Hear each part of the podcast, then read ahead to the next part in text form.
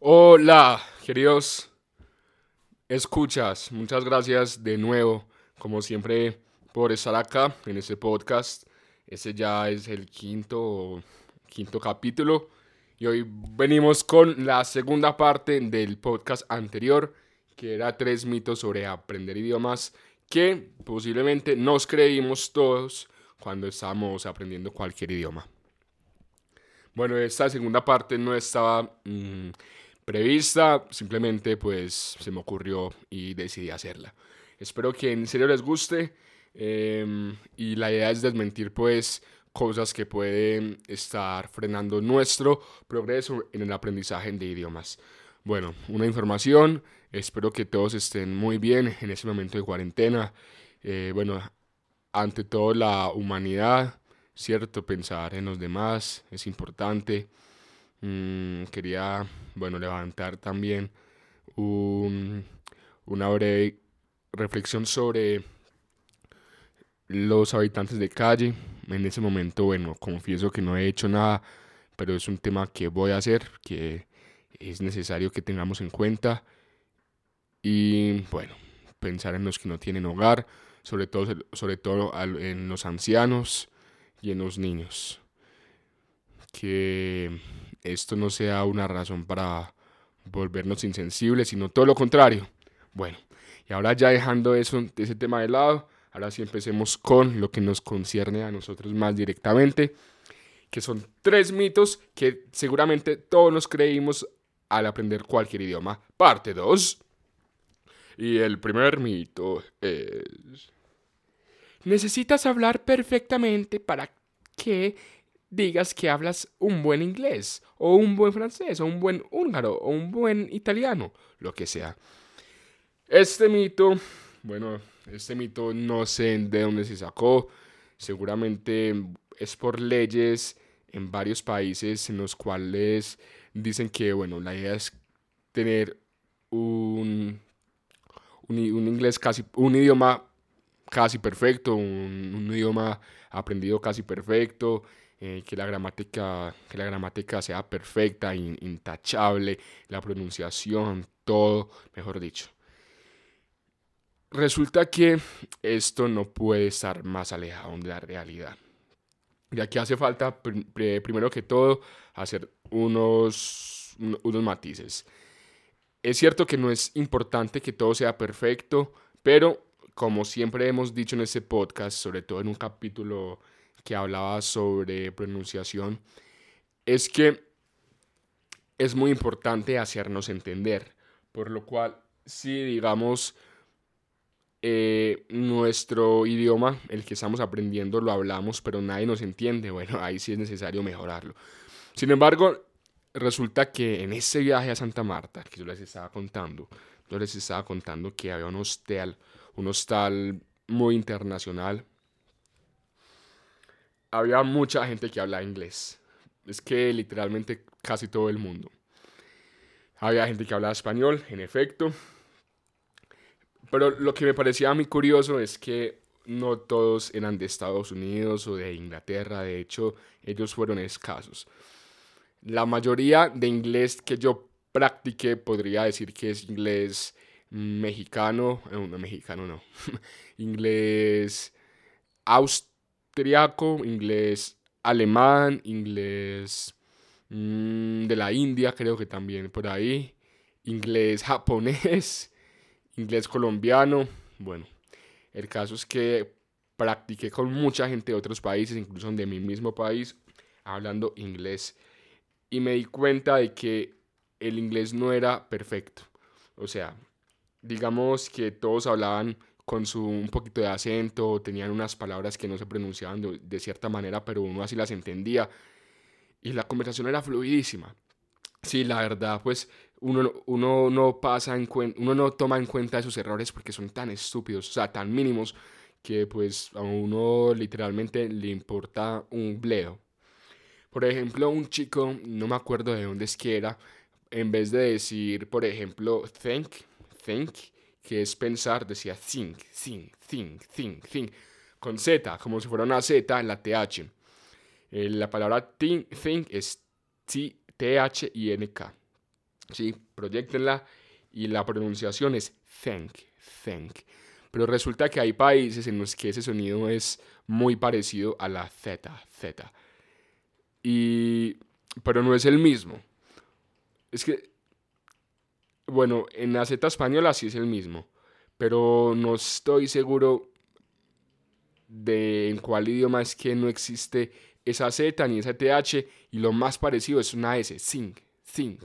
Entonces la gente dice think, think en vez de think, think. Y al principio no puedo mm, negar que fue confuso y que yo no entendía bien lo que decía, sobre todo cuando decía palabras como tres, que era three, three, three, free. Y hay otros que decían free. Bueno, el caso es que era, era loquísimo. Sin embargo, pues son cosas que uno ya va aprendiendo y ya cuando uno hablaba y no decía, ah, ya sé qué me quiere decir. En este caso, bueno, sí es necesario pues que uno mejore eso porque sí interfiere en la pronunciación. Pero había cosas que, por ejemplo, en la gramática mm, lo decía de una manera y se entendía completamente, o sea, completamente se entendía.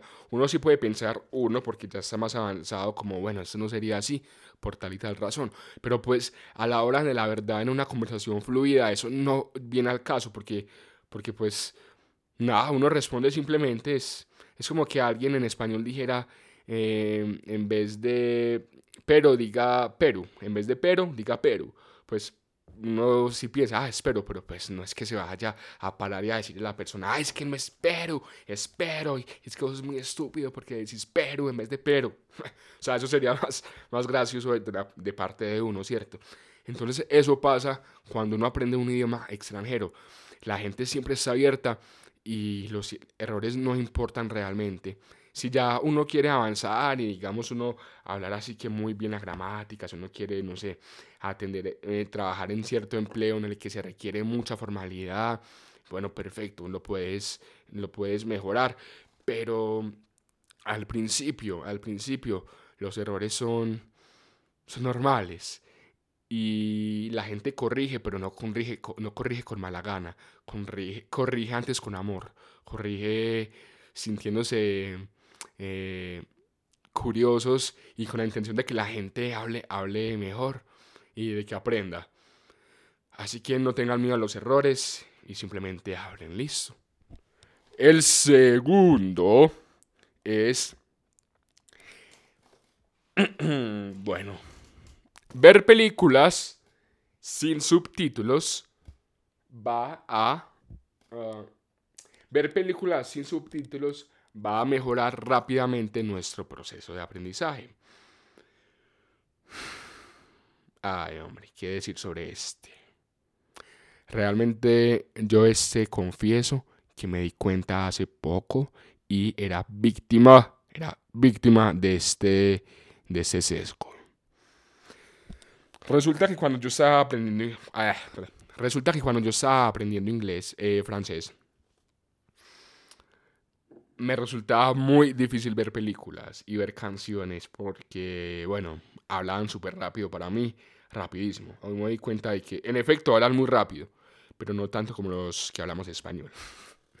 bueno, el caso es que yo recuerdo que por esos principios yo estaba escuchando, viendo películas, películas que me recomendaban en la universidad, mis amigos, y yo decía, no, carajo, eh, estoy viendo con subtítulos en español, soy un tonto, o sea, estoy haciendo que mi proceso se retrase. Y entonces veía eh, películas francesas sin subtítulos y literalmente terminaba la película y yo quedaba más confundido porque primero me creaba una, una, idea de eh, una idea de la película muy diferente a la que era en verdad. Y segundo, que al final terminaba súper frustrado porque no había entendido un carajo. Y decía, pues no, carajo, yo no sé francés, yo soy un tonto para el francés. Yo que hago ya tres, eh, dos años en la universidad si no entiendo un culo. Bueno, y bueno, muchas veces pasaba así, a veces sí me daba, yo dije, no, pues qué voy a escuchar con subtítulos y ponía subtítulos en francés y yo decía, no, carajo, no voy a poner subtítulos en español porque no son, eso es una estupidez, quiere decir que no sé nada. Y era como una cuestión de ego, ¿cierto?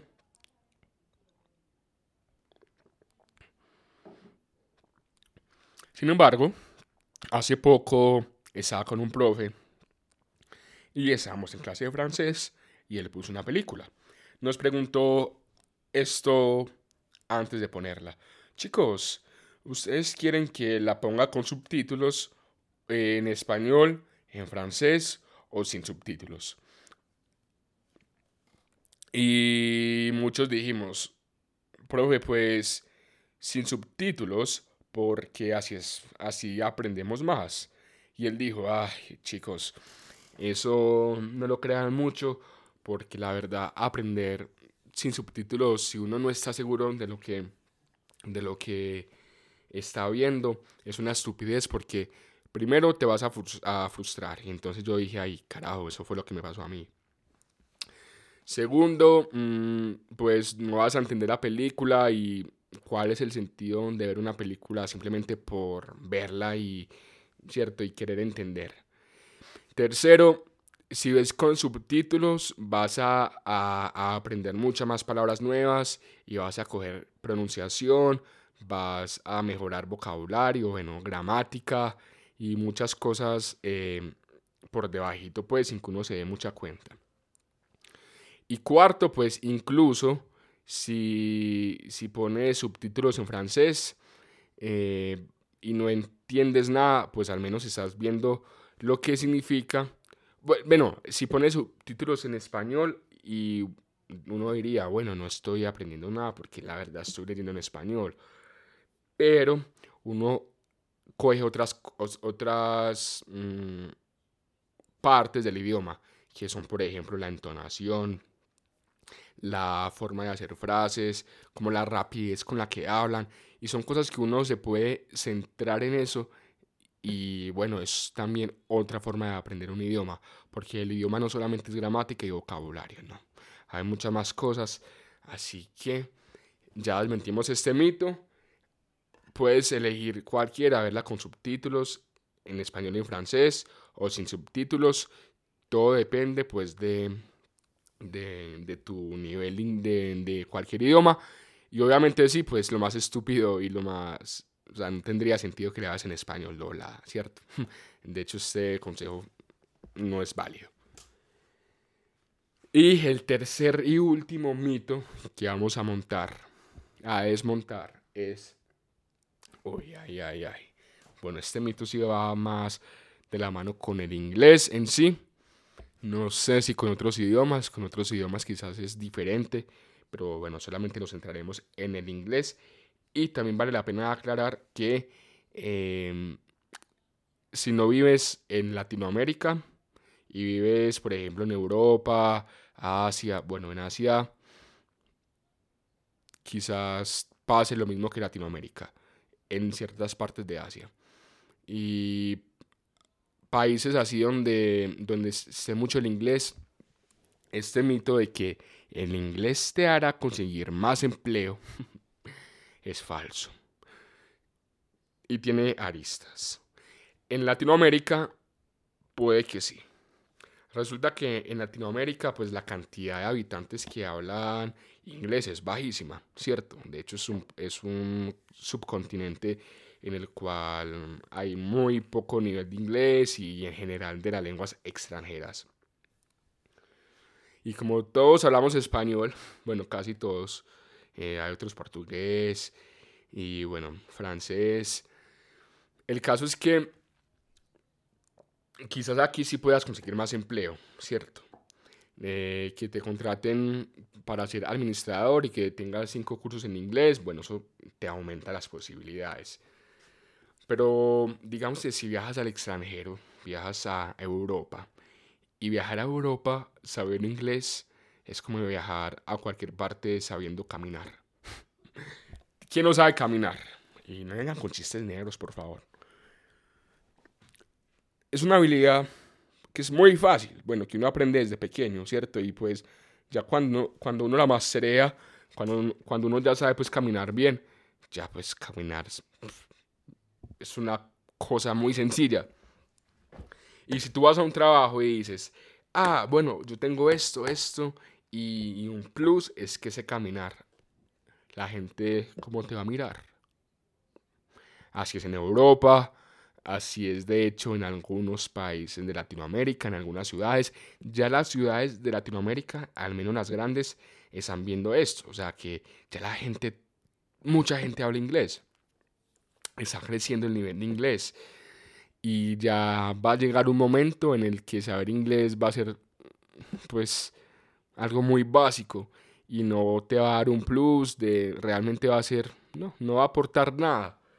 Quizás aprender otros idiomas como francés o bueno, idiomas como el chino, que la gente no sabe tanto de esos idiomas, sí, eso sí te va a dar más trabajo. Eso es, por, eso es posiblemente sí.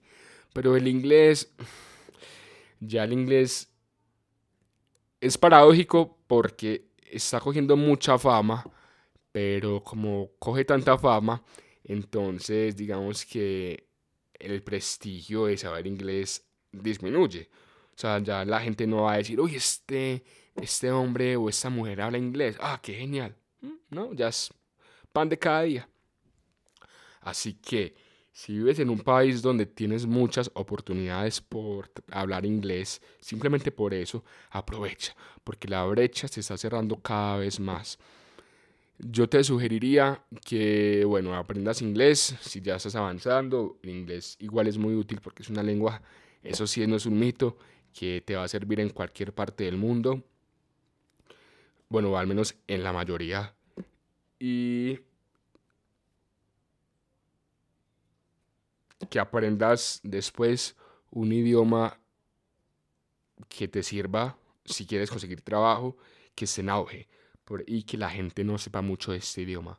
Por ejemplo, el chino, el alemán, aunque el alemán, bueno, está cogiendo una curva, pero bueno, es, tiempo, estamos a tiempo de aprender alemán, eh, porque mucha gente pues no sabe a este idioma, eh, bueno, y sobre todo idiomas orientales, como también el coreano, me parece que puede ser una buena alternativa, el japonés, sobre todo si uno quiere tener innovación tecnológica. Bueno, ya está ahí. Ojalá tomen esos consejos realmente. Yo en ese momento estoy aprendiendo alemán y posiblemente chinga con chino mandarín y bueno, con lenguas orientales que además de que son geniales, me parecen loquísimas, van a ser muy útiles y de hecho son muy útiles, sino que para aquí en Occidente no son como tan, tan, tan, tan deseadas, ¿cierto? Porque no es directamente, no estamos directamente afectados por Oriente. Sin embargo, pronto lo estaremos. Así que para muchos mejores consejos y feliz noche y recuerden, cuídense del coronavirus, cuiden a los mayores, a la gente sin casa y a toda su familia sobre todo cuidándose a uno mismo. Así que hasta luego y muchas gracias.